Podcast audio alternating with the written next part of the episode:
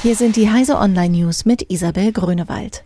Scharfe Kritik an Reform des Polizeigesetzes in Niedersachsen. Im Zuge einer Anhörung zur geplanten Reform des niedersächsischen Polizeirechts hagelt es Kritik von vielen Seiten etwa gegen Staatstrojaner.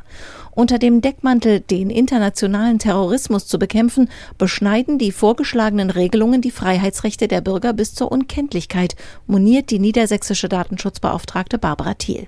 Für das Netzwerk Datenschutzexpertise stellt der geplante Einsatz von Staatstrojanern massive Eingriffe in die Grundrechte auf Datenschutz und auf Vertraulichkeit und Integrität von IT-Systemen sowie in das Fernmeldegeheimnis dar.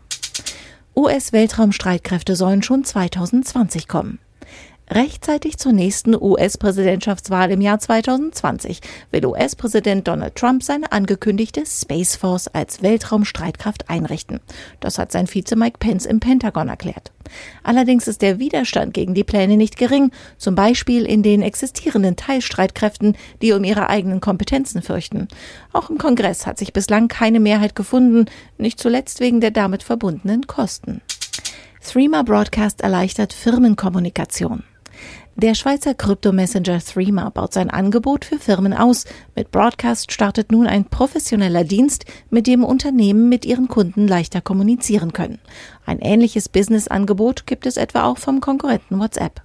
Über Feeds und Verteilerlisten lassen sich Nachrichten an beliebig viele Empfänger versenden, praktisch etwa für Newsletter, die direkt im Messenger landen.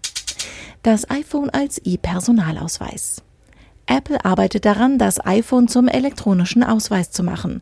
Eine Importierfunktion könne die Daten eines E-Personalausweises per Nahfunk einlesen und geschützt im Secure Element des Gerätes speichern, wie Apple in einer nun vom US-Patent- und Markenamt veröffentlichten Patentanmeldung ausführt. Anschließend könne das iPhone dann dazu dienen, um sich auszuweisen. Diese und alle weiteren aktuellen Nachrichten finden Sie auf heise.de.